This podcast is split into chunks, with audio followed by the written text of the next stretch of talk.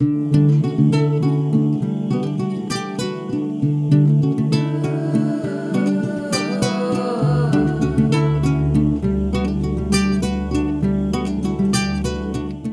a todos, sejam muito bem-vindos! Muito feliz de estar aqui para mais um episódio do nosso podcast sem frequência nenhuma, porém amado por muitos. E se a Roberta solteira encontrasse um episódio com esse nome no passado, ela correria para escutar. A vida espiritual depois do casamento sempre foi uma coisa que me assustou um pouco, porque é um terreno completamente desconhecido, não é mesmo? Eu lembro que eu sempre me perguntava, será que eu vou diminuir a minha devoção ou a quantidade de tempo que eu passo na presença de Deus? Será que o que vai acontecer com as minhas prioridades? E é sobre isso que a gente vai conversar um pouco. Então vamos juntas ouvir esse episódio de hoje. Como eu conheci o Senhor aos 20 anos de idade e logo dei início a uma vida de solteira no Senhor, graças a Deus. Graças a Deus.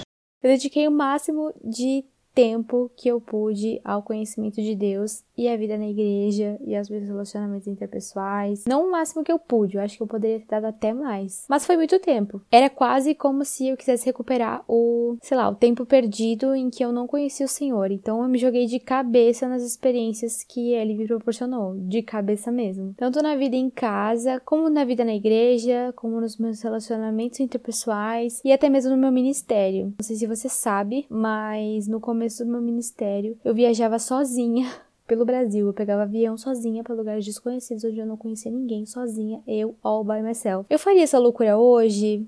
Não sei. Os pais ficaram de cabelo em pé, mas com certeza. Durante esse tempo, quando eu parava para pensar sobre o casamento, eu ficava muito temerosa, assim, quanto à vida espiritual, porque quando se é solteiro, na maioria das vezes, né, você tem mais tempo para fazer o que você quiser. É isso que a gente sempre ouviu. E realmente, assim, você tem mais tempo para ler os livros que você quer, fazer cursos que você quer, viajar para onde você quer, dormir na casa das amigas. Você basicamente tem uma liberdade maior para decidir o que acha melhor fazer com as horas do seu dia, porque você tem, consequentemente, mais horas de sobra. E eu sei que parece que eu tô dizendo que essas coisas pioram depois que você casa caso que o casamento não é legal. Mas não é bem assim, não é isso que eu tô dizendo. E eu já vou chegar lá. Eu vou ter que tocar numa questão que é um tanto quanto pessoal para mim. Eu não gosto porque, enfim. Mas eu sei que nem todas as realidades são parecidas com a nossa. O Alan, por exemplo, trabalha fora o dia inteiro e eu fico em casa. Sim. Aparentemente, essa é uma questão que incomoda e causa dúvida em muitas pessoas, mas futuramente eu pretendo fazer um podcast sobre isso ou qualquer outra coisa para poder esmiuçar mais esse assunto. Quando eu me sentir mais confortável para falar sobre isso, porque no mundo atual é muito delicado. O Senhor tem cuidado de nós de uma forma em que eu consigo ficar em casa para me dedicar aos meus estudos de teologia e ao meu trabalho na internet, o meu ministério. Tá certo que eu fiquei aí um ano em hiatos e isso foi bem estressante para mim mas agora já tô retomando com as coisas aos pouquinhos, graças a Deus. Eu gero uma super renda com o que eu faço aqui? Não, com certeza não. Mas graças a Deus, se você tá ouvindo esse podcast, é porque a gente teve essa graça de eu poder ficar em casa. Se você tá ouvindo isso, é porque eu tô podendo ficar em casa, que eu tenho tempo para fazer isso, graças a Deus. Eu basicamente ficava de casa, assim, já fazia uns dois anos, por conta das viagens que eu fazia. Viajava todo o Brasil para pregar e tal e de todo o meu trabalho na internet. Então eu não conseguia administrar um trabalho com horários fixos junto com o ministério. E esse foi um dos motivos de eu ter deixado o meu emprego, né?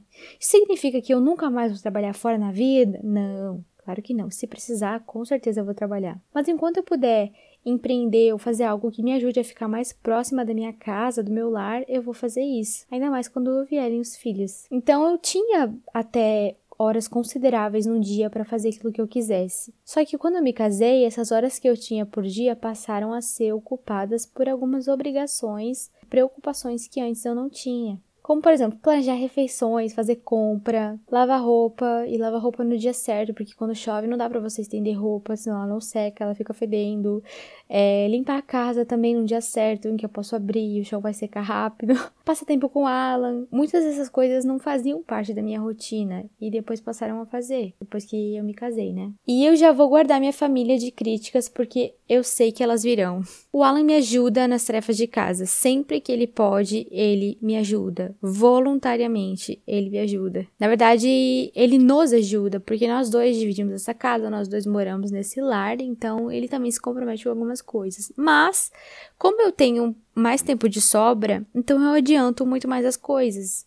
E eu gosto de fazer essas coisas, não é um problema para mim, não é uma questão para mim. Então acaba que eu faço mais coisas de casa que ele, mas ele não é um filho de mamãe, ele me ajuda a fazer as coisas. Calma. Eu sei que existem muitos casais que ambos trabalham fora e cada família tem uma dinâmica única e especial. Mas o fato que eu quero chegar, o ponto que eu quero tocar é: o tempo diminui. Isso acontece, a vida fica diferente. Mas isso é um problema? Na minha vida, não. Na minha vida, eu diria até que, que foi uma dádiva.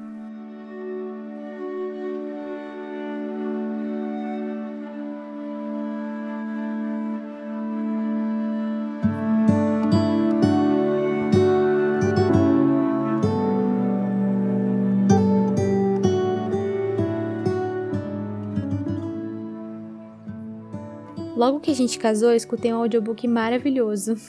O livro físico é um pouco difícil de achar, mas se você vê ele um dia, não perde a oportunidade de comprar e adquirir. Eu tenho um cupom de desconto no The Pilgrim e esse livro maravilhoso se chama Liturgia do Ordinário e ele está disponível no catálogo deles. O The Pilgrim é um aplicativo de audiobooks cristãos e tem um catálogo de títulos incrível. E escutar audiolivros já faz parte da minha rotina. Eu vou deixar um código lá no Instagram, no destaque de livros, e também aqui na descrição se você estiver escutando esse, esse podcast no YouTube, para você.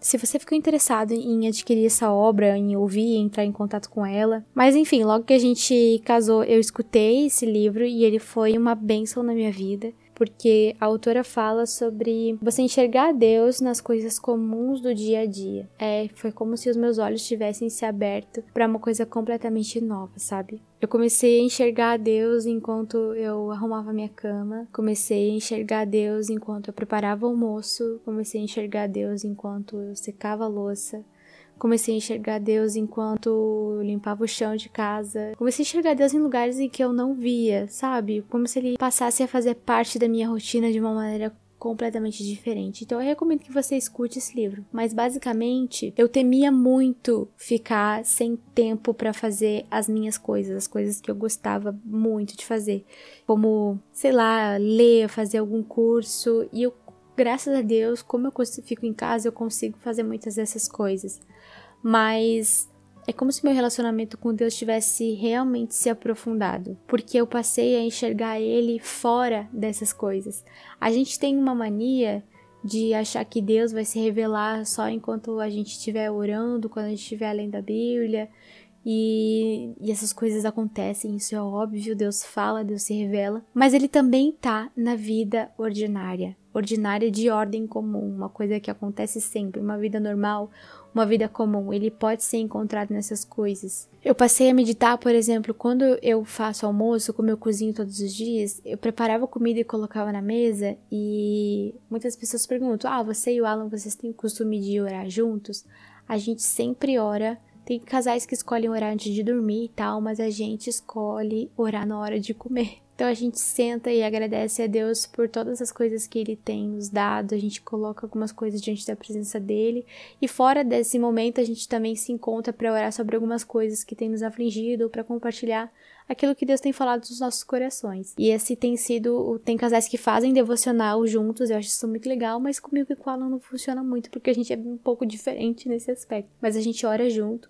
E quando a gente ora junto na hora de comer, a gente sempre gosta de meditar nas maneiras invisíveis que o Senhor cuidou de nós, nas maneiras invisíveis em que Ele fez o alimento chegar na nossa mesa, nas maneiras invisíveis em que Ele abençoou a produção do produtor que fez o brócolis, em que ele fez crescer o brócolis. A gente gosta muito de brócolis, então geralmente tem brócolis no nosso almoço. E o mesmo acontece com o arroz. As maneiras invisíveis em que ele cuidou da plantação de arroz para fazer o arroz chegar na nossa mesa. As maneiras invisíveis em que ele tem sustentado o Alan no trabalho dele e tem me abençoado também através do meu trabalho na internet as maneiras criativas que ele tem tem tomado de para cuidar da gente, sabe, para nos proteger das coisas ruins, para guardar o nosso amor, para guardar a nossa saúde. Tem uma coisa que eu detesto é lavar louça. Mas enquanto eu lavo a louça, eu penso, eu penso poxa vida, se, eu tô, se tem louça é porque teve comida. Então, glória a Deus porque teve comida. Esse tipo de coisa passava mega desapercebido sobre os meus olhos. Se tá frio e a gente dormiu debaixo do cobertor, graças a Deus a gente tinha os cobertores para nos proteger na noite fria. Aqui no sul tá começando a fazer muito frio. Então, se eu tô arrumando a cama, significa que a gente teve uma noite de sono tranquila em que o Senhor nos guardou. Eu percebo que depois do casamento eu me tornei uma pessoa muito mais contemplativa e o Alan também sente a mesma coisa. Eu continuo tendo os meus momentos de oração, continuo tendo os meus, os meus momentos de leitura bíblica, mas encontrar o Senhor em momentos inesperados foi a minha maior alegria e a minha maior surpresa. Porque Deus, Jesus, não vivia só no extraordinário, ele viveu 33 anos uma vida vida comum. Ele foi um carpinteiro. Eu não sei se você já assistiu aquela série é, chamada The Chosen, que você baixa um aplicativo. Se você não souber, joga no Google The Chosen. E tem um episódio em específico em que Jesus ele tá fazendo artefatos de madeira e ele tá suando. E aí tá trabalhando, sabe? E eu fico, meu Deus, a gente esquece que Jesus também viveu uma vida humana e que Deus estava com Jesus enquanto ele vivia essa vida humana comum, ordinária. Eu queria ter muito tido esse entendimento quando eu não tinha tempo para orar, para fazer nada, quando eu trabalhava oito horas e ainda fazia faculdade. Eu queria muito ter aprendido sobre isso, mas eu acho que Deus, quando eu falava que eu era solteira, que eu era muito curiosa para casar e descobrir as coisas maravilhosas que Deus tinha separado para o casamento, eu sinto que essa revelação é uma espécie de presente que ele me entregou depois do casamento. A vida espiritual esfria depois do casamento só se você deixar que isso aconteça. O Senhor Deus é o maior interessado em se fazer presente nas nossas vidas, especialmente nas nossas famílias. Não sei se você tá namorando, se você vai casar agora, se você é uma recém-casada, mas pensa que o Senhor é o maior interessado em se fazer presente nas nossas famílias. Se a gente tá começando uma coisa nova num casamento, o Senhor tem coisas especiais para nos presentear nesse tempo, porque ele tá começando uma, uma obra nova, ele tá fazendo algo novo. E toda boa obra que ele começa, ele é fiel e justo para cumprir. Isso eu sei que se trata da nossa salvação, se trata de diversas outras coisas, mas eu gosto de pensar na família que nós estamos, que nós estamos montando com a ajuda de Deus, como uma boa obra que ele começou. Então, conte com a ajuda de Deus, peça ao Espírito que ele te dê encontros diários na vida comum, porque Jesus era um homem, 100% homem, 100% Deus. Então, peça ajuda dele, peça para que ele abra os seus olhos para essa coisa toda sobrenatural, sabe? Que é a vida comum. Porque a gente acha que é normal, mas na verdade, puxa, Deus tem coisas especiais para cada um de nós. Basta que a gente abra os nossos olhos. Então é isso, manda esse episódio para sua amiga noiva, para sua amiga recém-casada, ou espero realmente que isso tenha te ajudado, te abençoado na estação da sua vida que você está vivendo hoje. É muito bom poder esmiuçar um pouco mais os assuntos intimamente e sem pressa com vocês aqui no podcast. Já tô pensando no próximo tema e eu espero muito que ele seja maravilhoso para você e te ajude muito. Um beijo, fiquem com Deus e agora eu voltei com os vídeos, então se você tava com saudade de ver minha cara, dá uma acessada lá. Eu voltei com os meus vídeos semanais no YouTube e pretendo continuar assim aqui com o podcast. Tô meio confusa sobre o que eu falo no podcast e o que eu falo em vídeo. Tô, mas a gente vai dar um jeito nisso também, porque como a gente sempre dá um jeito em todas as coisas. Que Deus te abençoe e você tenha um dia maravilhoso.